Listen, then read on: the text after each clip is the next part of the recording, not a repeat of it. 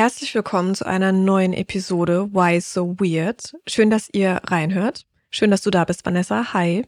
Hi, ich freue mich schon auf deinen Fall. Bin gespannt. Und du kannst dich besonders darauf freuen, weil diese heutige Folge an einem Ort stattfindet, den du sehr gut kennst. Ich kenne ihn tatsächlich nicht, aber du hast dort sehr lange gelebt. Seattle. Ja. Echt jetzt? Mhm. Nein. Okay, ist es Amanda Knox? Nein. Okay, krass. Puh, okay. weil ich Gut. bin, Ja. ich bin ganz ehrlich, ich war richtig paranoid bei meinen Recherchen auch und habe gedacht, scheiße, Mhm. wenn Vanessa den Fall schon kennt, dann ist es Mhm. von der Storyline richtig uncool. dann, Oh Mann, ich frage mich wirklich, wenn das mal passiert, machen wir dann einfach so, als ob. dann drücken wir kurz auf Stopp, besprechen uns und dann wird einfach Mhm. gnadenlos geschauspielert.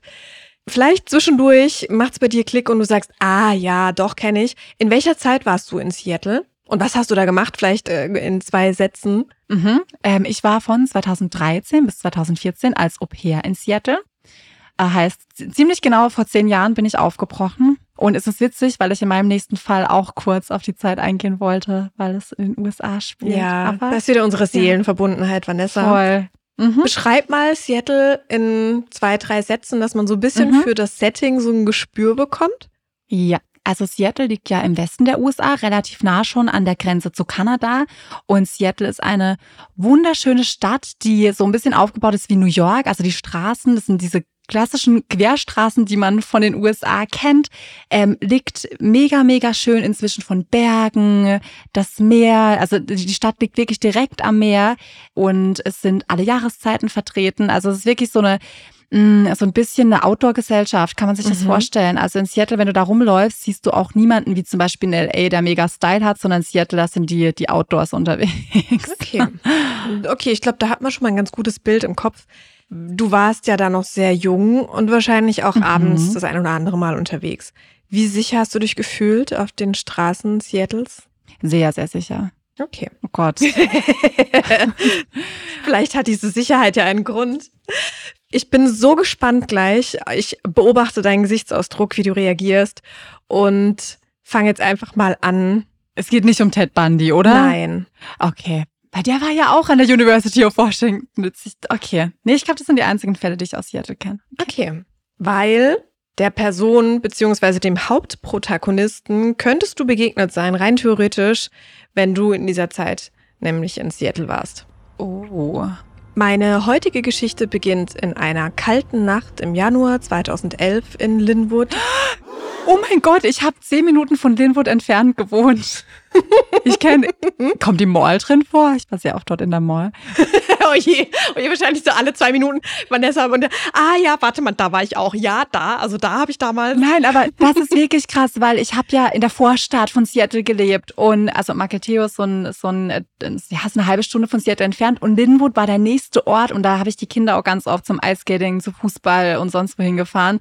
Also das ist schon sehr, sehr krass, weil da war ich sehr oft. Oh mein Gott, es wäre so lustig, wenn nachher irgendwie rauskommt. Tatsächlich habe ich bei äh, Videos, die ich mir angeschaut habe, immer ein bisschen drauf geachtet auf den Hintergrund und hab gedacht, wenn ich dich da jetzt irgendwo entdecke, wäre so witzig. Boah, krass. Aber gut, 2011 war ein bisschen zu früh. Naja, aber es spielt in einer längeren Zeit. 2011 Oh beginnt es, aber es ist in einer sehr langen Zeit. Deswegen hätte schon sein können, dass ich dich irgendwo, Mhm. weißt du, im Hintergrund war klein Vanessa mit so einem Drink in der Hand. Mm, lecker. Was? Super sicher hey, hier in Seattle. ja, okay, ich war schon 18, alles gut.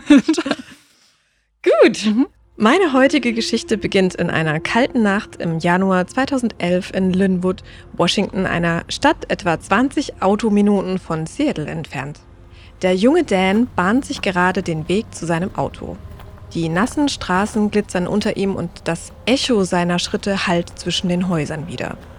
Sein Atem kondensiert in der kühlen Nachtluft, als er um die Straßenecke biegt, um zu dem kleinen Parkplatz zu gelangen, auf dem sein Auto steht. Als er die vertraute Kontur seines Wagens in der Ferne erkennt, verändert sich die Szenerie schlagartig. Ein unbekannter Schatten huscht um sein Fahrzeug. Die silbrige Oberfläche spiegelt das schemenhafte Bild eines Eindringlings wider. In einem Anflug von Panik und Adrenalin zückt der junge Mann sein Handy und wählt hastig den Notruf 911. Das leise Piepen in seinem Ohr bestätigt, dass Hilfe unterwegs ist. Doch Dan fürchtet, sie könnte zu spät kommen. Doch genau in diesem Moment des Zweifelns und der Angst bemerkt er eine flüchtige Bewegung in seinem Augenwinkel. Aus dem Schatten der angrenzenden Gebäude taucht eine große muskulöse Gestalt auf, die eher an einen Comicbuchhelden erinnert als an eine reale Person. Der stählerne Ganzkörperanzug dieses Superhelden schimmert in Schwarz und Gold. Auf seiner Brust prangt das majestätische Emblem eines Phönix. Bevor Dan überhaupt begreifen kann, was hier vor sich geht, stürzt sich diese maskierte Figur mit einer beeindruckenden Geschwindigkeit und purer Entschlossenheit auf den Eindringling. Innerhalb von Sekunden hat der maskierte Helfer die Situation unter Kontrolle während Dan noch immer ziemlich fassungslos das Geschehen verfolgt. Es scheint, als wäre er plötzlich in einem Film à la Batman geraten und damit in ein episches Drama einer Stadt, die nach einem Helden verlangt. Was? And you just start sticking it down inside between the window here and the rubber strip. Dan was calling 911, but help flew in before he finished dialing. From the right, this guy comes dashing in, just wearing this skin-tight rubber black and golden suit and starts chasing him away. So, und jetzt zeige ich dir mal hier ein Bild und würde dich bitten, mal zu beschreiben, was du da siehst. Auf den ersten Blick sehe ich direkt einen sehr, sehr muskulösen Mann. Ich denke mal, das ist ein Mann, denn er ist maskiert und hat so einen Ganzkörperanzug an. Der Ganzkörperanzug ist schwarz und hat so goldene gelbe Streifen äh, an den Augen und über die Brust. Er sieht irgendwie sehr gefährlich aus. Er hat auch so wie so ein, hat er so ein so Schoner an? Der hat Schoner an den Ellbogen und ich glaube auch an seinem Unterleib und er trägt Handschuhe. Das ist noch ein zweites Bild hier, guck mal, ähm, wo man ihn Ganzkörper sieht. Wahrscheinlich auch irgendwo in den Straßen von Seattle oder von. Ach Gott, ja, er hat sogar Knieschoner an, hat äh, so richtige, wie so Springerstiefel, also ist komplett eigentlich dunkel gekleidet. Man erkennt auch sein Gesicht so ein bisschen. Er hat einen Bart, ne? Mhm. Und er hat noch irgendwas, hat er da eine Pistole oder was ist das? Das sieht so ein bisschen aus, als hätte er auf jeden Fall ein kleines Waffenarsenal dabei Mhm. in seinem Gürtel. Es ist keine Pistole, es ist Pfefferspray. Zu seinem Anzug kommen wir später noch, aber ja, es sind tatsächlich. Aber rechts, was ist das denn? Weil da ist doch noch mal so irgendwas. ja, also er hat wie so kleine Schlagstöcke dabei und ähm, ein Pfefferspray auf jeden Fall. Also er ist auf jeden Okay. Fall gut ausgerüstet. Mhm. Bist du diesem Herrn mal irgendwie auf den Straßen von Seattle äh, begegnet, als du nachts Oh unterwegs warst? Hm, Ich glaube, daran hätte ich mich erinnert. nee, definitiv nicht. Und du steckst auch nicht unter dieser Verkleidung, Vanessa. Vielleicht wird es rauskommen, dass du das hast du mich, hast du mich durch an meinem Bart erkannt? Ich glaube nicht, nee. Aber krass, ich finde es so heftig, weil ich kann mir ganz genau vorstellen, also ich weiß ja nicht, wo genau das in Linwood war, aber ich habe ich hab die Szenerie sehr, sehr gut im Kopf. Und es ist tatsächlich so, weil Seattle hat ja auch wie wir alle Jahreszeiten. Das heißt, gerade im Winter auch ist da schon um 17 Uhr dunkel. Und es gab schon die eine oder andere Situation, wo man irgendwie dann noch abends spät auf so einem Riesenparkplatz stand und noch gefühlt das einzige und letzte Auto war.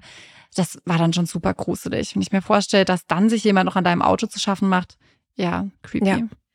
Aber was wir hier ähm, erlebt haben, war ja nicht so, dass er dieser Typ, den ich dir jetzt gerade gezeigt habe, diesen Superhelden, der war ja nicht derjenige, der in das Auto einbrechen wollte, sondern er war derjenige, der den Ach, Dan, das war der Helfer. das war ja derjenige, der den Dan beschützt hat. Ne? mhm. Und äh, damit heiße ich dich jetzt herzlich willkommen zu dieser Folge, die da heißt Phoenix Jones, The Guardian of Seattle. Oh mein Gott, hä, warum habe ich noch nie von dem gehört? Vor allem, wenn das der Zeitraum war, als ich dort war. Krass. Mhm. Und wir möchten Und so nah. Ich muss meiner Gastmama nachher schreiben, ob die den kennt. oh ja, musst du unbedingt erzählen. Denn wir werden heute in dieser Episode klären, ob es heutzutage mehr reale Superhelden gibt. Und wir tauchen heute gemeinsam in eine Uh. Welt ein, die mir und ich glaube dir auch komplett verborgen lag. Und es ist eine so creepy, weirde Welt, aber irgendwie so spannend. Und zwar ist das einfach die Welt der realen Superhelden. Haben die so eine Chatgruppe und sagen, okay, heute Nacht wird Seattle gerettet. Heute gehen wir nach Linwood und gucken mal, welche Verbrecher wir irgendwie aufhalten können. Wir ziehen uns irgendwie alle unsere Turtle-Kostüme an. Turtle-Kostüme? Und was es alles gibt. Und ein Schild. Ja, also ich hätte so ein Schildkrötenkostüm an. Was ja. wäre dann deine Superkraft? Gelassenheit.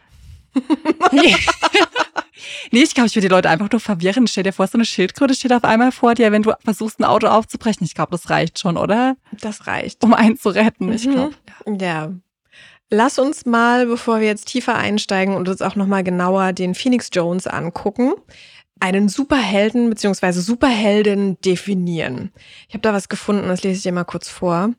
Ein Superheld ist eine Person oder ein Charakter, der sich durch außergewöhnliche oder übermenschliche Fähigkeiten, hohe moralische Standards und ein starkes Engagement für das Wohl der Allgemeinheit auszeichnet. Meist handeln Superhelden selbstlos, um Gerechtigkeit und Sicherheit wiederherzustellen oder unschuldige Menschen zu schützen.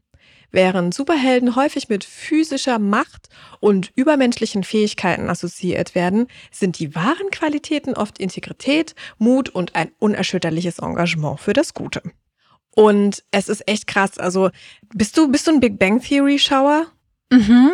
Also jetzt nicht so krass wie andere Serien, aber ich habe es auf jeden Fall einmal durch, ja. Ja, weil ich finde, seit Big Bang Theory ist ja auch so dieses ganze Thema Comic-Con und Comicbuchläden und so nochmal viel cooler irgendwie geworden und nochmal mehr so Ja. in den Vordergrund getreten. Und es ist tatsächlich so, dass es weltweit circa 15.000 Superhelden gibt. Also diese Szene ist Krass. so krass. Also da, da, Ja. es gibt Leute, die beschäftigen sich wirklich mit nichts anderem. Und Mhm. lass uns diese Superhelden mal in so verschiedene Kategorien, in so Hauptkategorien sortieren. Da gibt es zum einen die Superhelden mit übermenschlichen Fähigkeiten. Das sind Superman oder Flash, die irgendwie besonders stark sind oder besonders schnell und irgendwie von einem anderen Planeten kommen, deswegen besonders krass sind. Es Mhm. gibt die technologiebasierten Helden. Iron Man oder Uh. Batman, das sind eigentlich komplett normale Dudes. Außer dass sie halt Millionen oder Milliarden auf dem Konto haben und deswegen halt sich irgendwelche Batmobile und irgendwelche krassen Anzüge leisten können, mit denen sie fliegen können. Okay, ist gut, dass du es dazu erklärst, weil ich habe, also ich kenne mich in der Szene wirklich gar nicht aus. Ich, Flash weiß ich, dass er super schnell ist und ich glaube, da hört es auch schon ja, auf. weil Sonst Sheldon Cooper weiß Flash ist, ne? Wahrscheinlich. nee, wirklich gar keine Ahnung. Deswegen, okay, Ja. interessant. Dadurch, dass ich relativ tief in dieser Szene drin bin, weil ich irgendwie die, die die meisten, äh, diese ganzen Filme alle geguckt habe, bin ich da Echt? relativ, mhm, relativ tief drin. Ich kenne die alle, ja. Das wird ein richtiger Nerdfall, den du dir ausgesucht richtiger Nerdfall, aber keine Sorge, es bleibt nicht so nerdig, sondern es wird auch noch ziemlich kriminell und ziemlich krass. Aber ich dachte, um euch mal abzuholen und um dich mal Ja. abzuholen, ist das wichtig. Voll gut. Mhm. Es Mhm. gibt ähm, mystische, magische Helden. Das sind zum Beispiel äh, Doctor Strange oder Thor. Thor mit seinem magischen Hammer, ne, mit dem er auch besondere Kräfte hat. Ja. Dann gibt's die Mhm. transformierte Helden. Das sind Typen, die früher mal ganz normal waren. Dann ist irgendwas passiert und dann haben sie sich verwandelt. Obelix, ja, ist in den, in den Zaubertrank äh, Ah, gefallen. ja, okay. Wenn du jetzt Mhm. Obelix auch als Superhelden. Aber es ist Obelix, ich wollte gerade fragen, das ist doch kein aber der hat ja auch besondere Kräfte. Also irgendwie ist er ja trotzdem so ein bisschen. Ja, vielleicht Ja, passt okay. Obelix nicht ganz so in die, in die Nee, aber von der Erklärung her. weiß, verstehst du, ne? Aber ja. Spider-Man wurde zum Ja, Beispiel von der ich. Spinne gebissen. Äh, Hulk, Mhm, das waren früher mhm. normale Typen, die sich dann verwandelt haben und dann zu krassen Superhelden wurden. Dann haben wir noch die Meister der, äh, des Kampfes oder Spione, die halt auch eigentlich normale Leute sind, die aber so eine krasse Ausbildung hinter sich haben, dass die da halt mega heftig unterwegs sind. Ähm, Black Widow zum Beispiel oder ähm, Hawkeye. Und die letzte Kategorie sind die Anti-Helden. Das sind Deadpool und ähm, Harley Quinn. Das sind halt so Helden, die man jetzt vielleicht nicht unbedingt so auf dem Schirm hat, die jetzt irgendwie nicht so unbedingt moralisch auf so die, die allertypischsten Superhelden sind, aber halt trotzdem. Also Deadpool kenne ich. Ja, siehst du, du bist halt Kategorie äh, Anti-Helden, Vanessa, habe ich doch gewusst. So, die anderen sind ja alle zu, zu weich gespült. Ja, voll. Aber es ist echt witzig. Deadpool ist auch, der- also gibt's ja auch Filme, ne? Eins, Mhm, zwei, einige. keine Ahnung. Ja, es sind die einzigen, die ich, glaube ich, gesehen habe von dieser ganzen Genre. Es ist aber eben so, dass, ähm, was dir jetzt vielleicht auch hängen geblieben ist, wenn man so mal die Superhelden betrachtet, rein theoretisch, weißt du, wenn man es so ganz nüchtern betrachtet, sind so ein Viertel der Superhelden eigentlich ganz normale Leute, so wie du und ich, und die haben sich halt irgendwelche Fähigkeiten angeeignet. Und das haben sich tatsächlich auf der Welt sehr, sehr viele Menschen gedacht, vor allem in den USA. Es gibt so viele Menschen, die einen auf Superhelden machen. Also äh, auch in London, in USA, in so vielen Städten, also um mal zwei zu nennen. Es gibt zum Beispiel Mr. Extreme in San Diego, in Kalifornien lebt der. Der hat sogar eine Extreme Justice League gegründet. Also da ist es eine richtige Gruppe Ach, an? Superhelden, die nachts durch die Stadt patrouillieren und da kontrollieren und gucken, dass da alles ähm, ähm, mit rechten Dingen abgeht. Also so ein bisschen so Selbstjustiz Mhm. irgendwie, ne? Dass man. Aber eigentlich ist es ja total süß, dass man sich Gedanken macht und irgendwie helfen möchte und durch die Straßen zieht und denkt, okay, wenn jetzt eine Frau angegriffen wird, dann helfe ich der. Mega der schöne Grundgedanke. Ja, absolut. Eigentlich. Eigentlich. Aber ich weiß schon, dass jetzt irgendwas Schlimmes wieder kommt. Bei Mystic Streams zum Beispiel auch cool. Der bietet auch äh, zum Beispiel Selbstverteidigungskurse an, so und versucht halt den Leuten auch beizubringen, wie man sich selbst verteidigt. Hat auch eine, eine krasse, auffällige Rüstung und so ein Helm und so ein, ist auch so ein, so ein Vorbild für viele. Was würdest du sagen, wenn so eine Gruppe gäbe, die durch Karlsruhe läuft? Solange die nichts machen, was nicht in Ordnung ist und selbst irgendwie Leute angreifen und zu Tode schlagen, sondern wirklich nur dazwischen gehen und verteidigen, was passiert, ja, aber ich denke irgendwie, da musst du ja wirklich zur richtigen Zeit am richtigen Ort sein, finde ich irgendwie auch krass. Also Karlsruhe, ich glaube, da passieren so wenig Verbrechen, dass das super, super random wäre, dass du jetzt gerade durch den Park läufst und siehst dann irgendwie einen Angreifer auf ein Opfer zugehen und gehst dazwischen. Hm. Wir werden es später sehen. Du kannst ja auch immer dir die Orte suchen, in denen es grundsätzlich halt immer irgendwie Konflikte gibt, ne? Vor allem irgendwie im Nachtleben, abends, wenn die Leute irgendwie getrunken haben, eher so dann Streit suchen. Ähm das ist halt in den USA wahrscheinlich ja trotzdem nochmal oder nicht wahrscheinlich, ist halt einfach krasser, weil die haben ja auch viel mehr so Stadtteile, wo man schon weiß, okay, da passiert wirklich jede Nacht irgendwas. Da hat man vielleicht dann nochmal mehr Glück, äh, Glück in Anführungszeichen. Ja, gerade Seattle ist auch eine sehr, sehr große Stadt. Ne? In so Großstädten passiert ja tendenziell immer, immer ein bisschen mehr. Ja. Aber die Frage ist jetzt halt trotzdem, ne, wie wird eine Privatperson, ein ganz normaler Typ zu einem Superhelden? Und zwar zu so einem Superhelden, den ich dir da auch gerade gezeigt habe. Der sieht ja auch wirklich krass aus. Also Leute, wir. Ja, ja. Der sieht aus wie aus einem Hollywood-Film. Total. Als, ja. ja. Mhm. Das, äh, wir laden euch das Bild natürlich auf Social Media hoch. Schaut ihn euch an. Der hat auch Social Media. Es ist so, es ist so cool. Echt? Ja. Wie geil. Hat er viele Follower, oder? Ja, stimmt. Mhm. Der ist mega bekannt. Der war auch schon in diversen Talkshows und so. Und ja, ja, sehr, sehr viele Follower. Einfach weird. Aber jetzt schauen wir uns den Typen mal an, wie es denn dazu kam, dass Phoenix Jones geboren wurde und dass der auf den Straßen Seattles sein Unwesen treibt. Ich bin gespannt. Hinter Phoenix Jones steckt niemand anderes als Benjamin Fodor. Benjamin Fodor wird am 25. Mai 1988 in einer unscheinbaren Stadt in Texas geboren. Die frühe Kindheit des Jungen ist geprägt von einer Reihe tiefgreifender Veränderungen und Herausforderungen. Benjamins Mutter kämpft gegen die Dämonen ihrer Drogensucht, was das Zusammenleben immer wieder stark auf die Probe stellt. Der Umzug nach Seattle in sehr jungen Jahren bedeutet nicht nur einen Ortswechsel, sondern führt Benjamin auch in ein neues Kapitel seines Lebens. Seine Adoption. In Seattle findet Benjamin im Alter von neun Jahren in seiner Adoptivmutter Susan Fodor eine fürsorgliche, wenn auch stark beanspruchte Bezugsperson. Denn Susan widmet sich nicht nur ihren eigenen Adoptivkindern, sondern auch vielen Pflegekindern mit besonderen Bedürfnissen. Sprich, das Haus ist oft voll und die Situation manchmal ziemlich angespannt. Die Präsenz anderer Pflegekinder im Haus beeinflusst Bens Aufwachsen stark. Er lernt, was es bedeutet, Rücksicht zu nehmen, Empathie zu entwickeln und das Leben aus unterschiedlichen Perspektiven zu betrachten. Gleichzeitig ist es jedoch herausfordernd, inmitten der vielen Kinder und ihren jeweiligen Problemen seinen eigenen Platz und die eigene Identität zu finden. Mit seinem vier Jahre älteren Adoptivbruder Karis gerät er immer wieder heftig aneinander. Während Ben eher extrovertiert und überschwänglich ist, ist Karis introvertiert und meidet die Aufmerksamkeit. Die beiden prügeln sich manchmal so sehr, dass sie sich gegenseitig ernsthaft verletzen. Oh. In einem späteren Interview gibt Karis zu, dass er so überhaupt nicht mit Ben klarkam. Erst später im Erwachsenenalter, als Karis sich dem Militär anschließt und somit eine räumliche Distanz entsteht, nähern sich die beiden an. Und eine weitere Sache verbindet die beiden Brüder. MMA. Mixed Material Arts.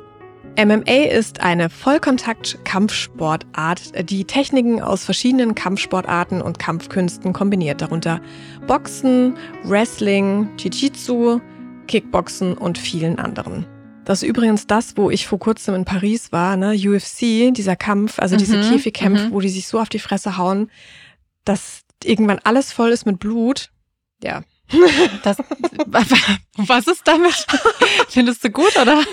nee, also das ist mir teilweise ein bisschen arg heftig, aber grundsätzlich Aber dieses MMA ist ähnlich oder Das ist wie, das. oder ist es so eine, eine Das ist Das, das. ist das, ja, ja. Das ist Käfigkampf. Ja, ja, das ist quasi. also das ist schon auch echt heftig. Also da gibt sehr, sehr wenig Regeln und die hauen sich so richtig auf die Schnauze. Also bei den Kämpfen, die wir in Paris gesehen haben, da ist sehr viel Blut geflossen. Also ich musste mir teilweise echt die Okay. Augen zuhalten, weil es Echt? echt heftig war. Aber ist das, ist das nicht kontrolliert irgendwie? Ich meine, ja, bei sowas habe ich dann immer so ein bisschen so Wrestling im Kopf, dass da auch Schauspiel mit dabei ist. Ist Da ist kein Schauspieler bei. Nee, also es gibt einen, äh, einen Ringrichter quasi, der so guckt, dass bevor jemand irgendwie stirbt oder ernsthaft verletzt wird, aber ansonsten, wenn du jetzt eine, eine Platzwunde im Kopf hast zum Beispiel oder irgendwo im Gesicht, dann ist es jetzt nicht Mhm. lebensgefährlich, aber es blutet halt wie Sau, weil die ja schwitzen und eine. Platzwunde und es blutet halt und es ist alles voll mit Blut und auch die Mädels hardcore. Also die Kämpfe sind echt richtig cool zum Angucken, mega spannend, aber mhm. heftig. Also wirklich eine heftige äh, Sportart. Ja, aber der Benjamin, der hat da etwas gefunden, worin er sehr gut ist und was ihm auch extrem Mhm. viel Spaß macht. MMA wird für Benjamin zu einem bedeutenden Teil seines Lebens. Es bietet ihm nicht nur ein Ventil für den Stress und die Spannungen seiner Jugend, sondern auch eine Möglichkeit, Disziplin, Entschlossenheit und Selbstvertrauen zu entwickeln. Im Dezember 2006, im Alter von 18 Jahren, startet Benjamin seine Amateur-MMA-Karriere und das mehr als erfolgreich. Seine Statistik nach vier Jahren, 15 Siege und nur zwei Niederlagen. Uh, okay, also er ist richtig gut. Benjamins professionelles MMA-Debüt findet im November 2013 für die Cage Warrior Combat Promotion in seiner Heimatstadt Washington statt. Und zwischen 2013 und 2017 nimmt er an insgesamt elf Kämpfen teil. Sieben davon gewinnt er, drei verliert er. Und Fun Fact: Eine von diesen drei Kämpfen, die er verloren hat, ähm, hat er ähm, gegen seinen großen Bruder bestritten, also dem Carvus, mit dem er sich schon als Kind immer gekloppt hat. Und Mhm. hat er verloren. Oh, da, wahrscheinlich hat es die Beziehung jetzt nicht gerade verbessert, aber nee, nicht wirklich. Und da hat dann Naja. irgendjemand drunter geschrieben, weil diese professionelle Karriere, muss man dazu sagen, die hat er ähm, quasi schon als, da wusste man schon, dass er ein Superheld ist. Also da war er dann schon ach Phoenix so. Jones. Mhm. Hat er dann in seinem in voller Montur Mhm. gekämpft Durfte oder er nicht, weil das wäre mega unfair. Weil da hätte er voll den Weil Vorteil. er dann geschützt Mhm. ist? Mhm. Richtig, also er Okay. musste äh, so genauso kämpfen wie sein Bruder. Und das war deswegen ganz lustig. Irgendjemand hat dann drunter geschrieben unter das YouTube-Video, not even a superhero can beat his big bro. Oh. Ja, ja. Oh. Ja, vielleicht manchmal auch Ja, gar nicht so gut, schlecht das- fürs, fürs Ego, ne? Wenn, wenn du sonst so durch, als Superheld durch die Stadt Mhm. springst, ist manchmal gar nicht schlecht, wenn dich immer jemand so ein bisschen zeigt. Ja, ja, total. Und als kleine Schwester kann ich das bestätigen, dass man gegen den älteren Bruder einfach nicht ankommt. Ich bin eine große Schwester. Das finde ich so toll. Ja, Glück gehabt. Wobei, ich glaube, meine kleine Schwester wird mich fertig machen. Glaube ich auch. Grüße gehen raus. MMA ist mehr als nur ein Sport für Benjamin. Es wird zu einem Symbol für seinen inneren Kampf, seine Entschlossenheit und seinen Wunsch, Gerechtigkeit sowohl im Ring als auch auf den Straßen von Seattle zu suchen. Und damit kommen wir jetzt zu einem Erlebnis, das sein Leben einmal komplett umgekrempelt hat und das dann dazu geführt hat, dass er gesagt hat, so, ich werde jetzt zu diesem Superhelden. Also er war jetzt schon quasi Amateurkämpfer, er war schon extrem gut ausgebildet im Kampfsport, hatte auch einfach eine schwierige Kindheit, muss man auch einfach dazu sagen, hat wahrscheinlich auch einfach mit so ein paar Dingen zu kämpfen gehabt. Ähm, das legt man ja auch nicht so einfach ab. Aber seitdem sind jetzt einige Jahre vergangen. Er ist mittlerweile selbst Vater von zwei Söhnen. Er ist mittlerweile 22, glücklicher Familienvater, super, super stolz auf seine beiden Söhne. Oh, super jung aber noch Mhm. mit 22. Sehr, sehr jung. Krass. Ja. Mhm. Beruflich widmet er sich ähm, der Arbeit mit äh, Kindern mit Behinderungen. Also wahrscheinlich hat er sich da auch so ein bisschen beeinflussen, nicht beeinflussen, sondern ein bisschen inspirieren lassen von seiner Adoptivmama, die ja auch da immer sehr aktiv war. Und jetzt kommen wir zu zwei Erlebnissen, die ihn komplett umgepolt haben. Nach dem Besuch in einem Vergnügungspark, etwa 30 Minuten von Seattle entfernt, kehrt er gemeinsam mit seinem Sohn zu seinem Wagen zurück. Dort macht er eine schockierende Entdeckung. Jemand hat die Scheiben seines Kias eingeschlagen, vermutlich um im Inneren nach Wertgegenständen zu suchen. Und damit leider nicht genug. Sein Sohn rutscht auf den Glassplittern, die um den Wagen verteilt sind, aus und fügt sich am Bein eine Schnittwunde zu. Ben ruft in purer Verzweiflung bei Umherstehenden um Hilfe, doch niemand tut etwas. Später wird Ben außerdem erfahren, dass einige Menschen den Einbruch in seinen Wagen beobachtet hatten, aber auch hier weder eingegriffen noch die Polizei gerufen hatten. Wie hat er das rausgefunden? Hat ihm Ja, das hat er, die Polizei war ja da und es waren ja Leute drumrum und die haben das halt dann gesagt, so, ah ja, das haben wir gesehen, da war jemand da und die haben halt dann die Person quasi beschrieben, die da eingebrochen ist und da war ihm klar so, Ja. hey, ihr habt das doch beobachtet, warum ist da niemand eingeschritten? Ja, krass. Ich verstehe das vielleicht, wenn man, dass man sich nicht traut, dazwischen zu gehen, aber die Polizei kann man wenigstens rufen. Ja, krass. Absolut. Und nur wenige Wochen später wird Ben Zeuge, wie ein Freund von ihm vor einer Bar mit von mehreren Männern angegriffen wird. Etwa 70 Menschen beobachten den Vorfall, doch auch hier greift niemand ein. Ben eilt seinem Freund zu Hilfe. Als Kampfsportler weiß er ja, wie er sich in solchen Situationen im Endeffekt zur Wehr setzen kann. Aber Benjamin ist nach diesen zwei Erlebnissen klar, dass er die Dinge ab sofort selbst in die Hand nehmen möchte. In den regnerischen Straßen von Seattle in den frühen 2010er Jahren zieht Ben schließlich zum ersten Mal eine Skimaske über sein Gesicht, aber nicht um Verbrechen zu begehen, sondern um sie zu stoppen. Seine ersten Einsätze sind impulsiv, getrieben von dem Wunsch, Unschuldigen zu helfen. Aber mit der Zeit erkennt er, dass er mehr braucht als nur eine Maske, um effektiv zu sein und sich von Kriminellen abzuheben. Das Pseudonym Phoenix Jones wird geboren und mit ihm entsteht ein Superheldenkostüm, das nicht nur als Schutz, sondern auch als Symbol für Gerechtigkeit und Hoffnung dient. Phoenix Jones betont immer wieder die Wichtigkeit des Superanzugs. Er glaubt fest daran, dass dieser Anzug ein wichtiges Instrument ist, um nicht mit Kriminellen verwechselt zu werden. Und deswegen das irgendwie, dieser Satz, da äh, werden wir gleich euch auch nochmal was einspielen, wo der ähm, Phoenix Jones das auch nochmal persönlich erklärt. Das ist mir halt irgendwie immer wieder in den Kopf gekommen, dass er da halt sagt, ja, dass wenn dann die Polizei eintrifft, dass er halt sich klar von der Masse abhebt, dass dann die Leute sehen, Mhm. okay, hier ist irgendwie Stress. Und dass sie halt dann Ja. nicht ihn vielleicht dann sofort verdächtigen, sondern dass er das Superheldenkostüm anhat und dann man weiß, ah ja, okay, er ist ja einer von den Guten. Many people want to know, Phoenix, why are you doing this? Um, I guess it's a pretty simple message. It's just that there's uh, citizens need to be more accountable. Calling 911 is a great start, but it's not the end all to end all. It's um, it's sort of waving a white flag and saying if the police aren't here, criminals feel free to just run wild in my city, and uh, I'm not going to stand for it. It's understandable what you just said, and that's great that you want to help, but why the, you do feel the need to do it in those outfits? Well, I uh, I think it's a couple. I think it's a couple things. One, um, if you fight crime without the outfit, the police don't know who to look for. They don't know who's bad and who's good and who's doing what. This is a very noticeable outfit. And the second thing is it's a symbol. It tells people and drug dealers and criminals and anyone else that when you see this outfit and these group of people, we stand for a message. And the message is that we're against violence and we're against crimes that you're trying to do. Also, wenn jetzt jemand ein Superheldenkostüm anhat, würde ich per se erstmal denken, der hat vielleicht irgendwie eine Schraube locker und war vielleicht eher beteiligt. Also ich fände es eher gruselig und würde eher ihm zumuten, dass er beteiligt war. Voll. Oder? Also, ich würde niemals hingehen und sagen, ah krass, da ist ein Superheld. Ah ja, der hat bestimmt alle gerettet. Deswegen, hier, du kannst nach Hause gehen, du bist auf jeden Fall nicht verhaftet. Irgendwie komisch. Ja, wobei man natürlich dazu sagen muss, dass die Leute ihn natürlich nach ein, zwei Einsätzen irgendwann gekannt haben. Okay.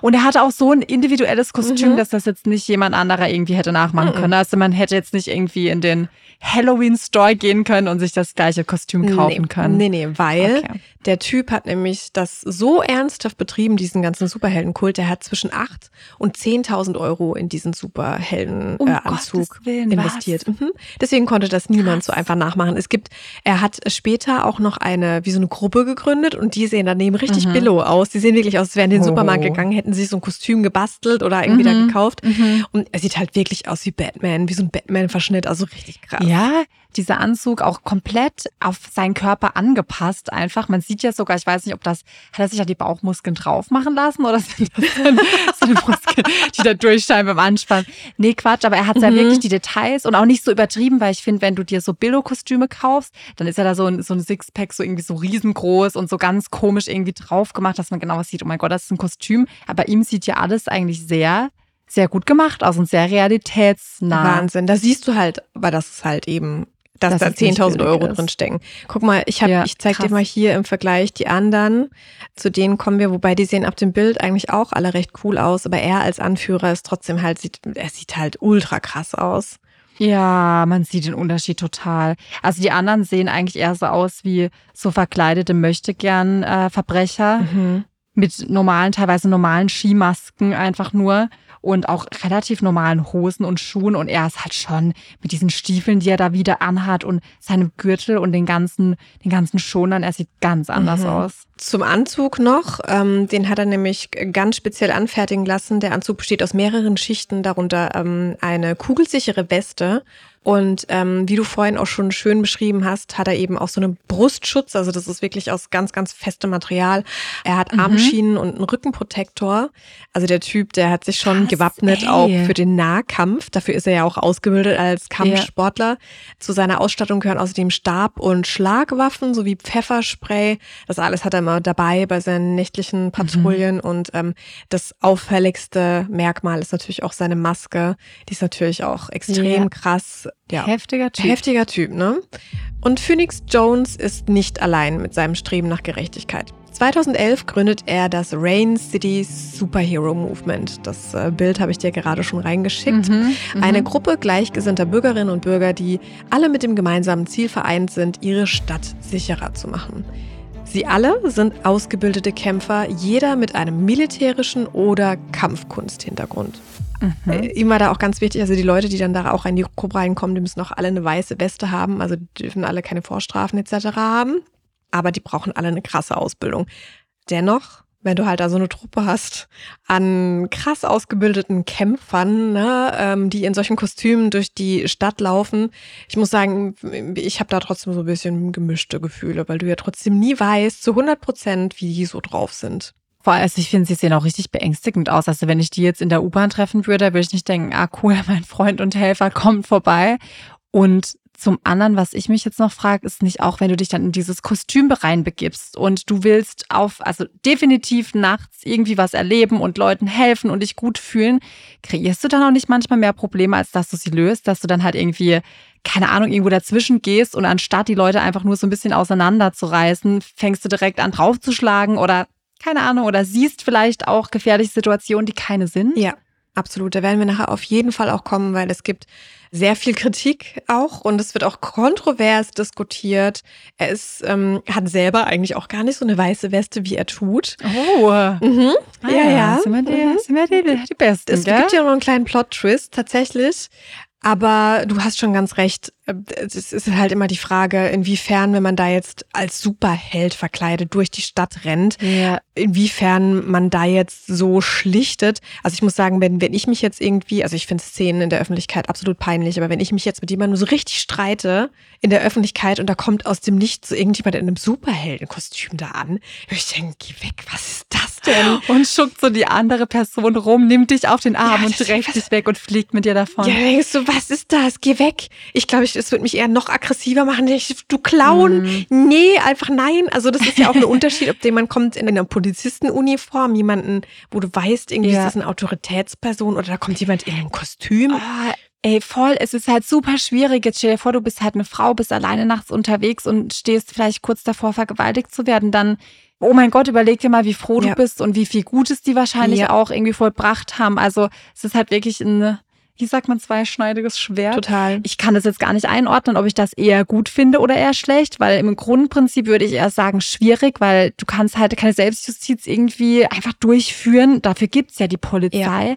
Auf der anderen Seite, wenn jetzt zum Beispiel dir was passieren würde und der würde dich retten und dein Leben wäre gerettet wegen ihm, Ja. würde ich denken, okay, krass. Absolut, deswegen, wir, wir werden das gleich auch noch mal ein bisschen ähm, intensiver diskutieren, weil ich auch so während meiner Recherche hin und her gerissen bin. Ich habe so mittlerweile ein bisschen meine Meinung, aber du hast vollkommen recht. Die Person, die er gerettet hat, deren oder auch Autoeinbrüche irgendwie vereitelt oder hat irgendwie, die haben ja auch nicht nur ähm, quasi sind ja nicht nur in Schlägereien dazwischen gegangen, sondern ich habe einen äh, Bericht gesehen, da hat er ähm, auch eine Frau äh, gefunden mit einer Überdosis und hat dann halt den Krankenwagen gerufen und hat halt mit ihr gesprochen und so. Und da wäre vielleicht der ein oder andere vorbeigelaufen, hätte gedacht, naja, die schläft da halt. Und er Ja. ist halt hingegangen, hat Ja. sie sich angeguckt und hat dann halt den Krankenwagen gerufen, hat ihr so das Krass, Leben gerettet. ja.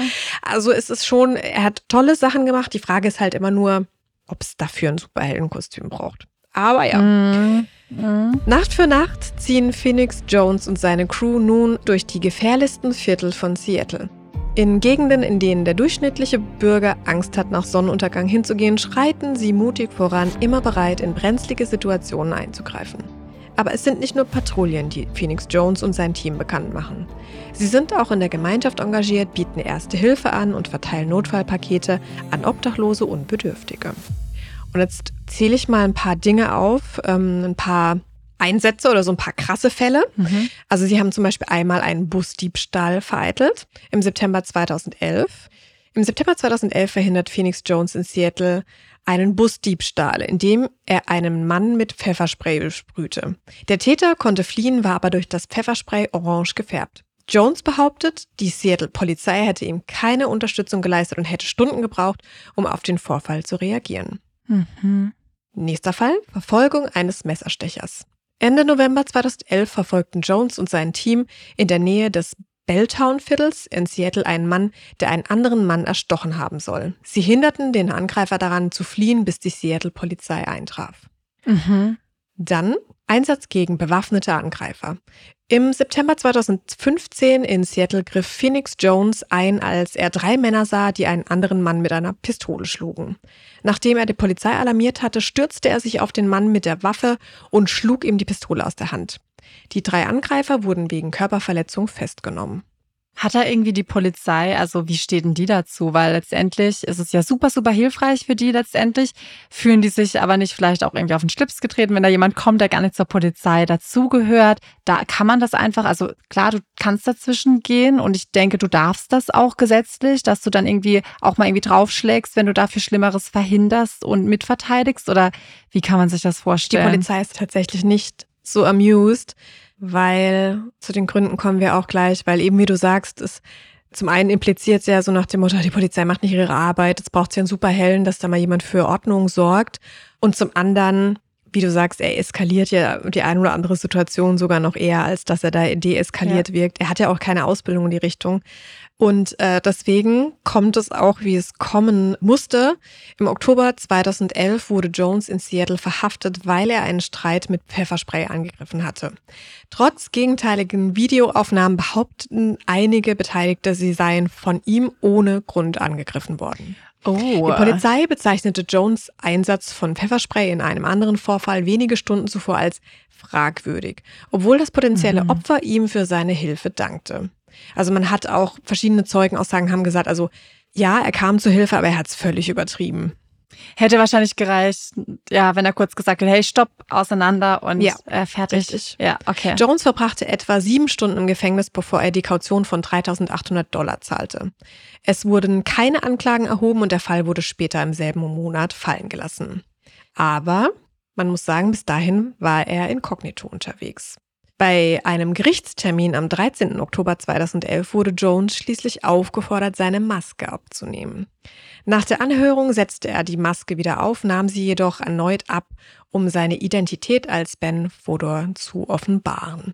Und da werden wir jetzt auch noch ganz kurz das einspielen, als er quasi vor die Presse tritt Mhm. und da seinen Namen das erste Mal nennt. I'm Phoenix Jones. I'm Elsa Ben Foder. I'm just like uh, everyone else. The only difference is that um, I decided to make a difference and stop crime in my neighborhood, in my area.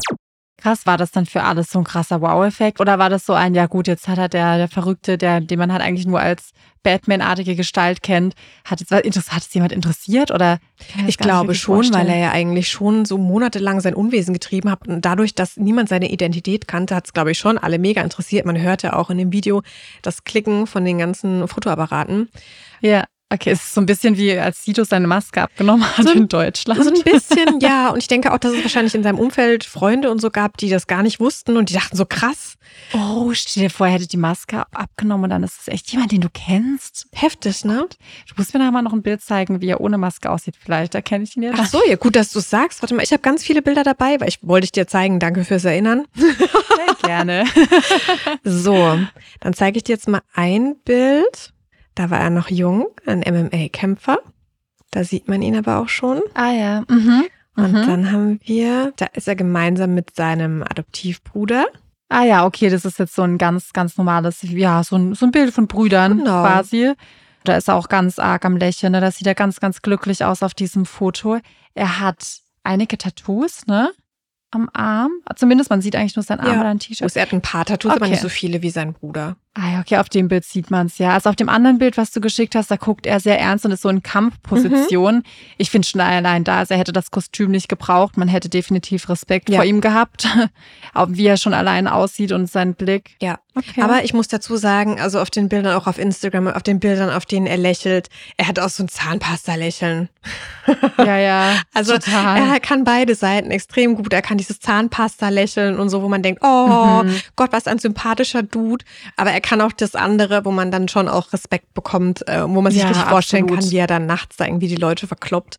Ja, und er hat auf dem einen Bild, das ist natürlich super äh, lustig, weil er da sein Kostüm anhat, bis Ja. auf die Maske. Also Ja. da hat er quasi so einen riesen, sieht ja aus wie so ein Stahlkörper äh, und dann das nochmal, also das Ja. Gesicht ohne die Maske, es, es sieht irgendwie, sieht total witzig Ja, aus. und ich glaube, da ist er auch noch relativ jung auf dem Bild. Ich finde, da hat er so ein richtiges Bubi-Gesicht, so ein bisschen. Ja, total. Oder? Da denkt Ja. man so, ach, Ja. so, so bis zum Hals, so ein krasser Typ. Und dann, Kämpfer. genau, und dann Mhm. oben irgendwie so ein relativ unschuldiger junger Mann. okay, kann ich mir besser vorstellen. Also nein, ich kenne ihn nicht.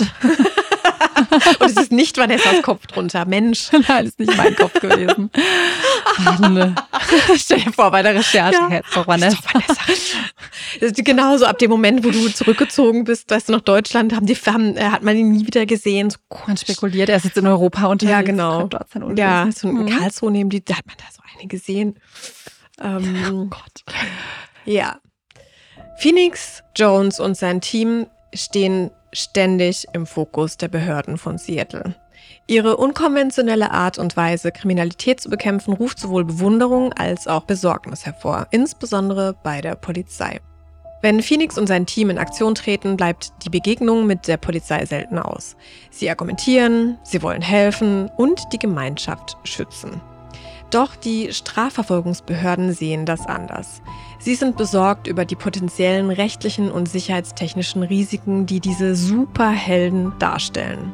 Die Polizei warnt das Team regelmäßig, sich nicht in kriminelle Aktivitäten einzumischen. Also die Mhm. Polizei war wirklich not amused. Ich habe auch Videos gesehen, wo der Ja, auch wirklich so war, so ey, bitte gehen Sie. Ja. Du hast das richtig gemerkt, Ja, dass sie genervt waren. Er hat auch manchmal, wenn er die Polizei gerufen hat, da wo er von einem Kamerateam begleitet wurde, er hat dann nie gesagt, wer er ist. Er hatte nur immer gesagt, ja, ich ähm, habe was Schwarz-Goldenes an. Also er hat dann auch Ach nie gesagt, wer er Gott, ist, sondern ja, können Sie bitte Er kommen. Er hat das also auch genossen, oder? Kann man schon so sagen, ne? Dass er es ja diese Figur erschaffen hat und sich irgendwie so ein bisschen als Robin Hood gesehen hat. Ähm, Ja. Ja, finde ich wirklich schwierig. Und ich verstehe auch äh, die Polizei, dass sie sagt, hey, das ist nicht dein Job. Bitte mach. Was hat er nochmal als normalen Beruf ausgeübt? Er war so eine Art Sozialarbeiter. Also hat er mit, Ah ja, mit Kindern stimmt, mit, ja. mit Beeinträchtigungen Ja, dann bitte mach die. Sozialarbeit. Super schön, dass du das machst, aber Ja. Es ist auch so, also genau so zwiegespalten wie du jetzt gerade bist, so zwiegespalten ist auch Seattle und auch die USA. Die Hälfte sagt, hey, es ist ein wahrer Held, endlich kümmert sich mal jemand drum und natürlich auch die Familien der Opfer oder der potenziellen Opfer sind super dankbar und sagen, hey, ohne den Ja. wäre mir das und das passiert.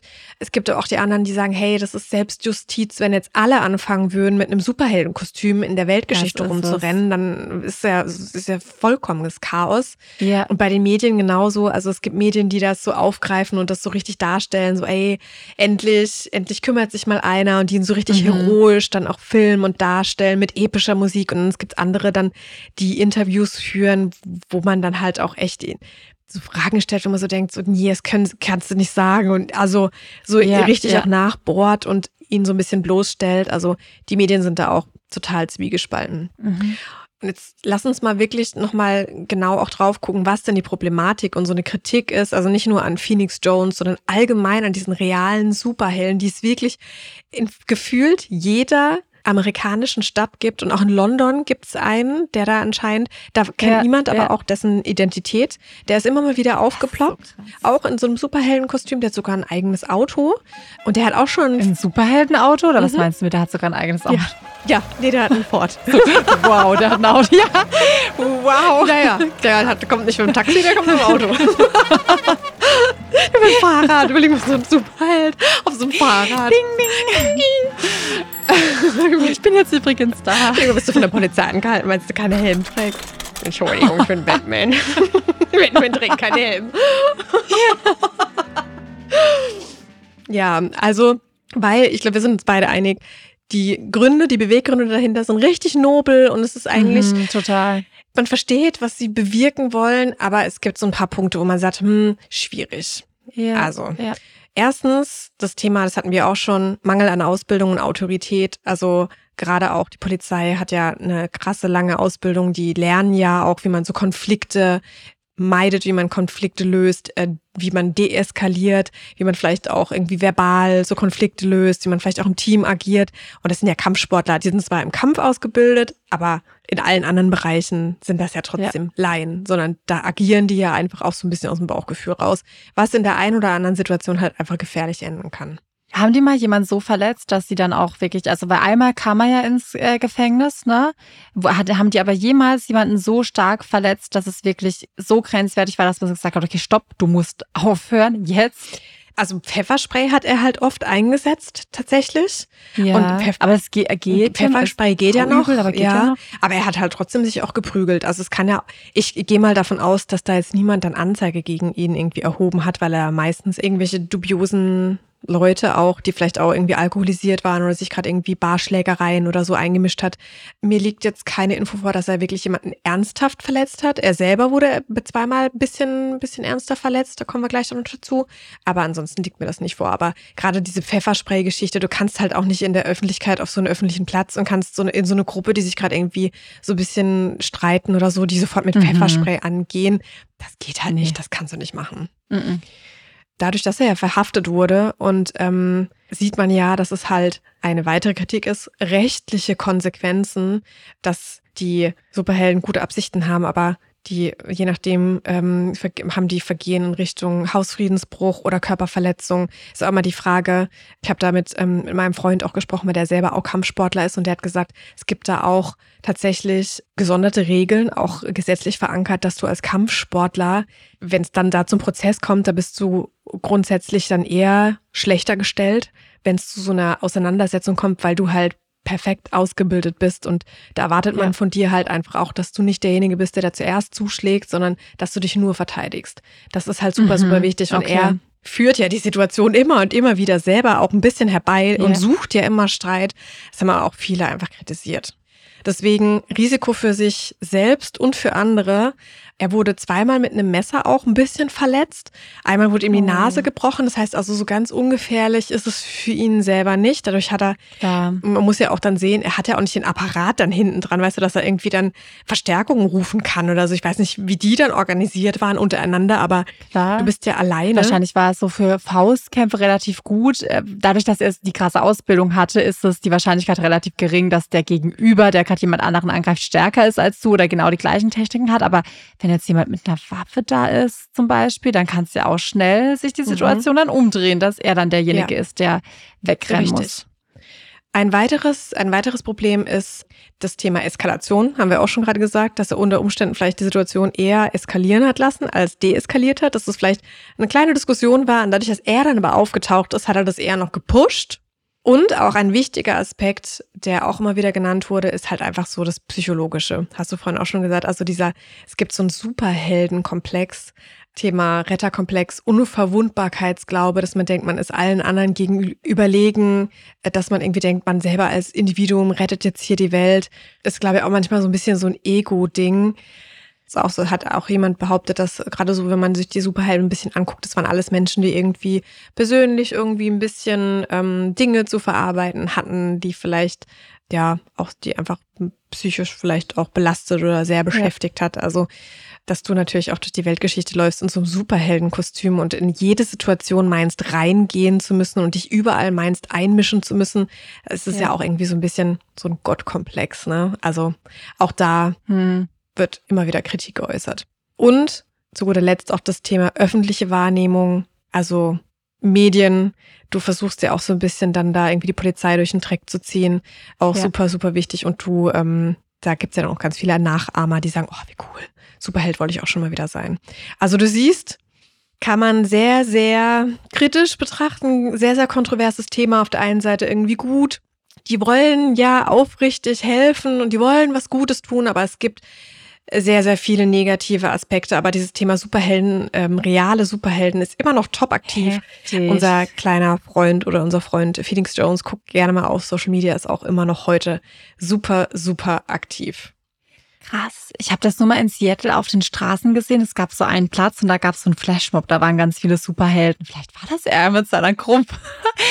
Aber die waren auch alle nicht, also das sah nach, auch nach billigen Kostümen aus. Also wenn er dabei gewesen wäre. Aber da, da schaue ich mal, ob ich die Bilder Ja, noch finde. Das wäre lustig. das wär weil da krass. gab's dann, aber die haben, glaube ich, so eine Art Kissenschlacht verursacht. Das waren die, glaube ich, nicht. Wer weiß. Wer weiß, vielleicht waren das die Anfänge, Wo- obwohl 2013 war der ja schon voll aktiv unterwegs.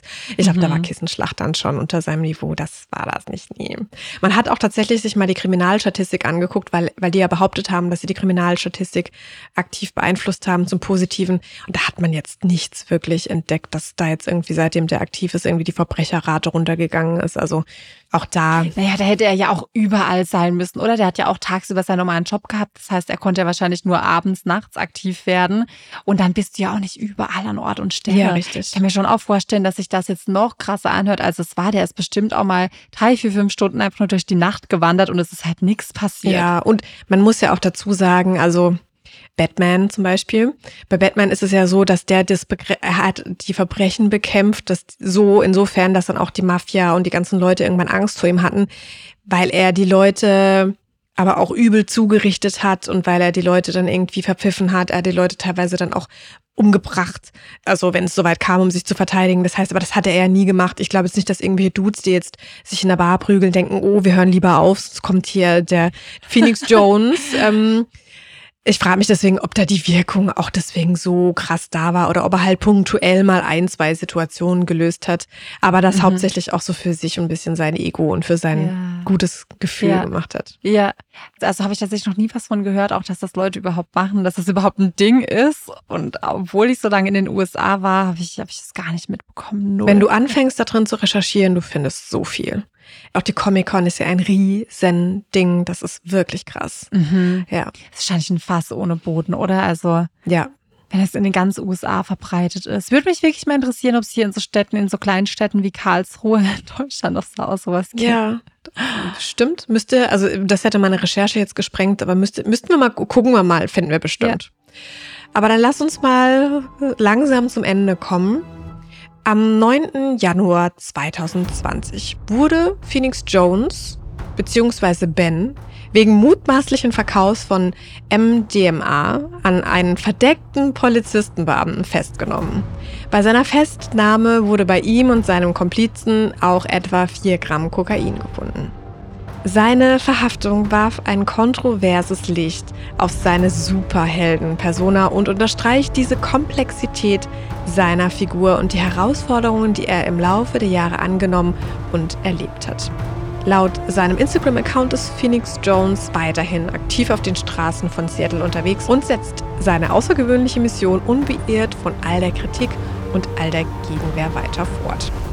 Also ich sehe ihn jetzt, er, hat, er postet tatsächlich nicht mehr viele Bilder von sich im Kostüm, aber er beschäftigt sich trotzdem weiterhin mit Kriminalität, mit irgendwelchen Verbrechen. Immer Ja. wieder filmt er irgendwelche ähm, Überfälle oder Übergriffe. Man sieht, okay, die Mhm. Polizei verhaftet irgendjemanden, dann filmt er das. Also er ist schon noch so ein bisschen sensationsgeil, glaube ich. Ich glaube, Ja. er feiert das auch einfach so ein bisschen, so immer mit, mit am Start zu sein.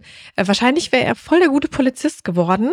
Ja, schade eigentlich, ne, dass, dass er dann nicht vielleicht sich irgendwann doch dazu entscheidet oder entschieden hätte, da irgendwie eine Ausbildung in dem Bereich zu machen und sich wirklich zum Polizist ausbilden zu lassen. Aber ich glaube, manche Leute sind dann auch nicht so gemacht für dieses Ja. diese krasse Vorschriften, die du da einhalten musst. Er will das wahrscheinlich auf seine Art und Weise machen. Ja. Und ähm, wenn er so glücklich ist, ich meine, er hat definitiv ein sehr interessantes Leben. Ich glaube, langweilig wird's ihm nicht. Mhm. Und wahrscheinlich wollte er auch einfach besonders und außergewöhnlich sein. So Ja. doof das ist, und das ist jetzt wieder totale ähm, Hobbypsychologie, aber wenn du vielleicht auch in einer Familie mit extrem vielen Pflegekindern oder Pflegegeschwistern und äh, Adoptivgeschwistern aufgewachsen bist, dann möchtest du vielleicht irgendwie einmal im Leben dann rausstechen und so der Besondere sein. Und mit seiner schwierigen Kindheit vielleicht auch hat er gedacht, hey, er will jetzt so eine, so eine Figur schaffen und irgendwie so gewaltig sein und so besonders sein. Deswegen ich find's mega kritisch. Ich ähm, total find's es, cool und ist find's es. mega spannend. Aber ich glaube, ja, es gibt andere Mittel und Wege, sich irgendwie fürs Allgemeinwohl einzusetzen. Und äh, man sollte diese Arbeit äh, den denjenigen überlassen, die dafür ausgebildet sind und die irgendwie Ja. die Expertise haben und auch die Mittel, so jemanden dann vielleicht auch rechtlich anzuklagen und festzunehmen und so. Mhm. Und dass man nicht als Privatperson da mitmischt. Ja, finde ich auch super, super schwierig. Äh, Schöner Grundgedanke an für sich, Umsetzung schwierig. Äh, Ich bin gespannt, wenn er jetzt immer noch das tut, was er die letzten Jahre getan hat, ob er irgendwann nicht doch mal noch verhaftet wird, ob da noch was kommt. Aber das Ja. kann man ja jetzt tatsächlich mitverfolgen. Ja, total. Also es gibt auch immer wieder Gerüchte, dass er anscheinend auch jahrelang, auch als er quasi die ganzen Drug-Dealer irgendwie versucht hat, hier zu bekämpfen, hat er währenddessen selber Drogen vertickt. Also es gibt Gerüchte, die Ja. das gesagt haben, dass er quasi das hintenrum trotzdem irgendwie selber auch gemacht hat. Deswegen sagen die Leute halt auch so, ja, schwierig. Aber super, super spannende Geschichte. Absolut weird, definitiv. Also weirder geht's ja fast nicht, oder? Ja. Schon krass. Mega, vielen Dank für den Fall. Ich hätte, ich habe ihn nicht gekannt, ich check's nicht. Ich muss wirklich, ich muss gleich googeln. Yes. Und ich werde meine Gastmama fragen, ob sie den kennt. Das mache ich direkt. Wenn sie ihn nicht kennt, fände ich krass. wissen. Wäre richtig krass. Ich meine, die leben ja dort. Ja, voll. Und dann, ähm, ich kleiner Freak, habe wieder natürlich ein kleines Outro vorbereitet. Natürlich hast du das. Die Geschichte von Phoenix Jones oder Ben Fodor, wie er mit seinem bürgerlichen Namen heißt, ist ohne Zweifel eine der spannendsten und kontroversesten Geschichten des urbanen Aktivismus der letzten Jahre. Vom regnerischen Seattle aus hat dieser moderne Superheld versucht, die Welt zu einem besseren Ort zu machen. Dabei hat er sowohl Lob als auch Kritik geerntet. Seine Geschichte zeigt die dünne Linie zwischen Heldenmut und den Fehlern, die wir alle machen. Sie wirft die Frage auf, was es heute bedeutet, ein Held zu sein. Vielleicht inspiriert dich seine Geschichte ja dazu, auf deine ganz eigene Art im Alltag ein Held zu sein. Und damit sage ich jetzt Dankeschön fürs Zuhören und freue mich schon wieder aufs nächste Mal. Oh, vielen lieben Dank auch für das schöne Outro. Ich sehe mich jetzt schon das nächste Mal in der Bahn. Ich halt Ausschau, ob jemand streitet. Ob ich man dazwischen jetzt der neue, der neue Rächer äh, von Hier, wenn es in Karlsruhe. Karlsruhe noch niemand gibt, also falls ihr in Zukunft eine Schildkröte durch Karlsruhe läuft. The Maybe Turtle of me. Karlsruhe. Geil. Vielen lieben Dank. Sehr gern. Ähm, und freue mich schon aufs nächste Mal. Ich mich auch. Bis dann. Bis dann.